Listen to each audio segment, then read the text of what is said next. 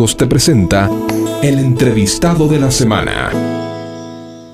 57 minutos de las 10 de la mañana. Y bueno, ya le habíamos comentado esta mañana tempranito, este, bueno, quién iba a ser nuestro invitado de hoy, porque bueno, hablamos de la fiesta de la edición número 50 de la Fiesta Nacional e Internacional del Poncho, que este año, bueno, no, no pudo concretarse en el mes de julio por razones sanitarias, pero el Ministerio de Cultura y Turismo de la provincia, a cargo de su organización, eh, sigue trabajando para, bueno, eh, cuando la esperada edición número 50 puede llevarse adelante este ¿no? Y para hablarnos sobre esta razón, eh, estamos en contacto telefónico con el ministro de Cultura y Turismo de la provincia, el arquitecto Luis Mauvecín. ¿Cómo le va, ministro? Muy buenos días, bienvenido, gracias por este contacto con nosotros. Paula Robledo le habla. Muy, muy buenos días, Paula. Un enorme abrazo a usted y a su audiencia, como siempre, en este día luminoso y fantástico de un invierno catamarqueño. Bueno, ministro, eh, queremos contarle, ya le venimos contando a la audiencia durante la semana y bueno, al comienzo del programa que eh, la fiesta del Poncho se ha renovado primeramente con su nueva imagen. Así es, eh, venimos trabajando ya desde hace tiempo en esto. nuestra fiesta del Poncho cumple 50 años y nos proponíamos hacer una, una renovación profunda en formato, en imagen, en, en todo, para tenemos que darnos cuenta, tomar conciencia que nuestra fiesta cumple medio siglo. Y lo hace en estas condiciones sanitarias que nos hacen diferente todo, nos hace diferente la forma de aproximación y la forma de comunicación. De manera que eh, la nueva imagen eh, va por ese lado, va por el colorido, incorpora el azul, que el, azul como del cielo como un día como estos, como son los característicos cielos catamarqueños, incorpora una nueva tipografía que tiene que ver mucho con la virtualidad, con la nueva forma de comunicación. Incorpora nuevas formas sin olvidar la esencia de las tradiciones, sin olvidar que somos textiles, que somos gastronomía, que somos turismo, que somos vino, que, eh, que somos artesanía. Todo eso reunido en, en, en grafismos y en imágenes nuevas. Bien, ministro, todo esto se desarrolló, se ha llevado adelante en problema pandemia, ¿no? Y esta imagen renovada de la fiesta se ha llevado adelante de la mano de un gran equipo de diseño. Así es. Eh, esto viene ya desde antes, se viene gestando desde antes, eh, desde que estábamos nosotros en la municipalidad y a partir de la red de ciudades creativas, en un trabajo conjunto de la Universidad Nacional de Catamarca con la Cátedra de Diseño de la Universidad Nacional de Buenos Aires, este, se vino desarrollando la marca ciudad paralelamente a la marca Poncho. Y es a partir de la nueva gestión eh, que se hace un coequipo con estas dos iniciativas, junto con el Departamento de Comunicación, la Dirección de Comunicación y Prensa del Ministerio de Cultura y Turismo de Catamarca. Bien, y ya lo que aprovecho para llevarlo a otro ámbito, hablamos de, los nuevos medios digitales, ¿no? de los medios interactivos, y pese a la gran trascendencia y a la envergadura de la fiesta, eh, no contaba con una plataforma oficial de comunicación interactiva y ahora sí. Eso es, estamos eh, estrenando precisamente, en, preparándonos para la 50 edición de esta fiesta, de una página web. hasta, hasta ahora el poncho se atendía o se difundía a partir de la página web de la Secretaría de Estado de Turismo, como era antes, ahora unificada las dos secretarías en el Ministerio. Así que estamos estrenando página, eh, ahí va a aparecer la historia, va a aparecer la historia de la fiesta del poncho, eh, cómo se fue agregando, cómo se fue eh, convirtiendo en esta cosa enorme que, que fue la última fiesta del poncho y este, vamos a tener participaciones, vamos a tener eh, artesanos, vamos a tener catálogos, vamos a tener músicos, artistas, en fin. Poco a poco esta página se va a ir alimentando, en principio, y como acto de deseo, digamos, eh, orientada al próximo invierno, a ver si las condiciones sanitarias nos permiten concretar nuevamente nuestra fiesta del poncho. Eso, totalmente. Eh, ministro, ¿y se han como siempre digo, perdón, sí, perdón, perdón se han sumado también este eh, como una manera de bueno de actualizarse eh, las redes sociales no el Facebook el Instagram YouTube también. Facebook Facebook Instagram YouTube y la página web. Qué bárbaro o sea que no hay forma son los instrumentos. No hay forma de escaparse de la difusión de la fiesta del poncho. Estamos presentes, estamos presentes. Por supuesto, la reacción de la gente, como siempre, es eh, la, diferente, ¿no? Hay quienes están a favor de la nueva imagen, hay quienes mm. no. Eh, no podemos eh, juzgar. Son distintas formas de percepción visual este, que tienen las personas y es totalmente válido, ¿no? Sí, hay quienes están de acuerdo y hay quienes no. Hay quienes les gusta y a quienes no.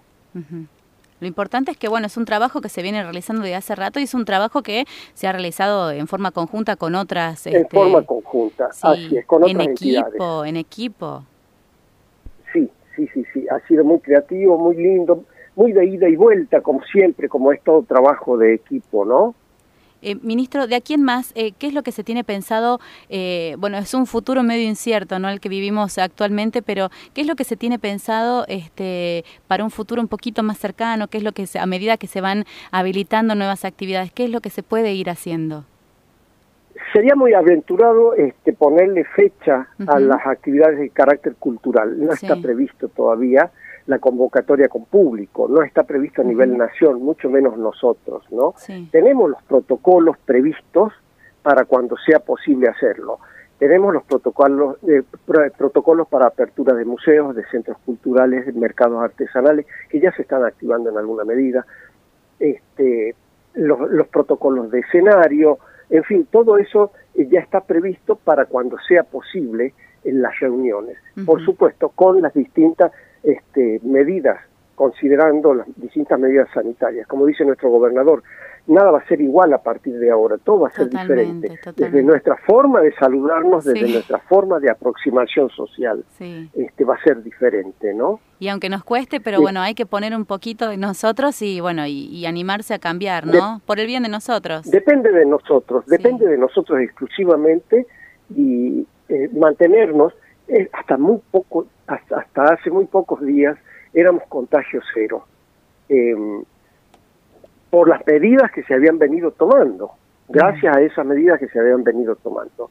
Eh, bueno, se dio el primer contagio, no estábamos exentos tampoco, eh, y el, el, avance de los contagios está controlado. Esa es la, percepción que tenemos, ¿no? Y depende de nosotros y de nuestras formas de cuidado mantenernos así. Eh, para poder luego acceder al, turismo interno, por ejemplo. En este momento podemos circular por toda la provincia, pero son los municipios los que están cautelosos en, habilitar todavía el, turismo interno. Está eh, en manos de los municipios la decisión de hacerlo. Eh, tenemos muchos eh, actores en la reapertura del turismo, ¿no? El comercio, la iniciativa privada, los alojamientos, la gastronomía, pero hay alojamientos que dicen, en la medida que no se abran las fronteras de la provincia, mm. yo no tengo nicho de huéspedes mm. y me cuesta más este, mantener mi hotel, mi, establecimiento abierto que cerrado. Así que yo me voy a esperar un poco más. Entonces son decisiones que se van tomando eh, poco a poco. Mm. Eh, esta es una realidad que tenemos que ir midiendo eh, así día, día a día, ¿no? Habíamos tenido la propuesta eh, inicial de dos provincias concretamente, Santiago del Estero y Jujuy, para abrir el turismo eh, regional. Eh, estábamos conversando, estábamos intercambiando protocolos, y qué es lo que se hace en, esta, en estas situaciones, y, pero esperando ver cómo, porque para acceder a la ruta verde que se proponía hacia Salta y Jujuy, teníamos que, pasar por una eh, por Tucumán que tenía una situación sanitaria diferente. Mm, eh, no podíamos brincarnos Tucumán con una situación, eh, este, pero esta iniciativa era a partir de que teníamos situaciones sanitarias similares. Sí. Pero resulta que Jujuy abre y regresa a fase 1. Mm. Vuelve a abrir y ya volvió por segunda vez a fase 1. Entonces, eh, preferimos seguir con la cautela que nos propone nuestro gobernador. Sí. Y, que, y que vamos a, vamos a Sí, va como que eh, estamos cuidando, ¿no? Cuidando más allá de, de, cuidar la salud de los catamarqueños, cuidamos también el hecho del trabajo, ¿no? Porque bueno, también se ve este involucrado el, tema del trabajo, porque uno por ahí quiere trabajar, pero también es un peligro para el resto de la población. Así es. Estamos hablando de sectores que fueron los primeros en detenerse, cultura y turismo, y probablemente sean los últimos en reactivarse. De manera que hay mucha gente comprometida, eh, sobre todo particulares de iniciativa privada, mm. que no están percibiendo sueldo, no están percibiendo ingresos, perdón. Así que hay líneas de asistencia, de, eh, asistencia económica, que primero dio respuesta en este sentido eh, fue cultura. Turismo estaba ocupado en la repatriación y en la protección de todos los turistas, ¿no? En, ese tipo de movimientos. Entonces Nación eh, bajó líneas de, ayuda, líneas de apoyo, líneas de asistencia a nivel de teatro, a nivel de música, el cine está detenido totalmente, no hay mm. producción. Eh, luego está eh, Cultura en Casa, que fue otro tipo de ayuda, que ya estamos cerrando ese, ese ciclo. ahora está Sostener Cultura, que estoy hablando de personas, ¿no? Porque hay puntos de, puntos de cultura también, que es asistencia para centros culturales, bailantas, eh, milongas, eh, clases de danza, espacios particulares, eh, en fin, espacios no oficiales me refiero, que pueden ofrecer asistencia para pagar el alquiler, para pagar el sueldo de algún empleado, si es que existe, o ese tipo de cosas. Luego está sostener cultura 2, o sea, segunda etapa, que es para personas. Mm. Y eh, nosotros no decidimos a quién se asigna esa ayuda. Eh, nosotros ayudamos en la postulación, la postulación es individual y directamente a nivel nación. El nivel nación es donde hay un jurado que determina quién recibe esa ayuda. Mm. Me parece digno destacar eh, la postura, ¿no? Tanto del gobierno provincial como del gobierno nacional de brindar esta ayuda, ¿no? Porque de, de ponerse del lado de la otra persona y ver que está sufriendo esta necesidad, ¿no? Así es, así es. A partir de hace un par de días se comenzó a pagar también la línea de asistencia a productores culturales eh, en la provincia. En la provincia. Eh, hicimos una encuesta hace unos meses para saber quiénes éramos los productores culturales, eh, dónde estábamos, qué hacíamos, qué condiciones de trabajo, si era ingreso único, en fin. Y se anotaron, se registraron eh, no tengo el número exacto, pero entre 500 y 600 personas. Esto a partir de una iniciativa del CINCA, que es el Sistema Nacional de, Censo Cultural. Eh, y de esas personas, 300 estaban en condiciones de eh, recibir esta ayuda y son quienes la están recibiendo. Son 6 mil pesos mensuales por tres meses inicialmente. Qué bueno, qué bueno. Realmente este, es una ayuda que en estos tiempos realmente viene más que bien, ¿no? No, imagine usted todo el espectro de trabajadores, productores culturales, donde este, hasta el más impensado está haciendo una tarea en favor de la cultura cuando consideramos que cultura es todo lo que hacemos, cultura es todo lo que somos. Piense en los técnicos de escenario, por ejemplo, sonidistas, iluminadores, Que, que no tienen, no tienen este, ingresos, ¿no? Eh, ¿Cuánta gente que queda eh, los independientes en teatro, los independientes en música, los mm. independientes en danza, es, mucho, eh, y si pasamos al sector turismo, es otro sector golpeado. Mm. No son solamente los grandes hoteleros, sino también los pequeños alojamientos, los guías de turistas, las empresas eh, operadores turísticos, los transportistas, y está el sector gastronómico, que no son tampoco los grandes restaurantes, sino los pequeños comercios de comida. Eh, están los deliveries, están los food trucks, eh, en fin, el espectro es muy, muy grande y la asistencia tiene que ser hacia todos.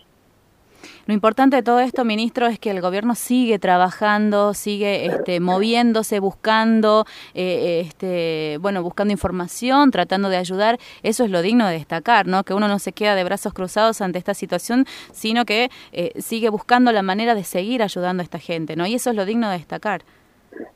Así es, porque esto no ha pasado mm. y es algo con lo que tenemos que aprender a convivir, ¿no? El virus eh, vino para quedarse. Mm y tenemos que acomodarnos, ver las formas y las maneras mm. de, seguir produciendo, de seguir trabajando, de seguir conviviendo sobre todo. Eh, esto va para largo, como dice nuestro gobernador, y tenemos que tener no solo paciencia, sino tratar de ser productivos en mm. estas condiciones. Bueno, realmente... Producir cultura, producir eh, comercio, producir industria, producir todo y alentar al resto de la población que apoye no cada iniciativa que, que van lanzando este para que bueno para que esto no, no quede atrás no para que se para que la rueda siga girando. Así es así es. Y si hay algo que aprendimos de esta circunstancia este, sanitaria es trabajar en equipo. Eh, la enseñanza es que mm. nada podemos hacerlo solo eso, la verdad.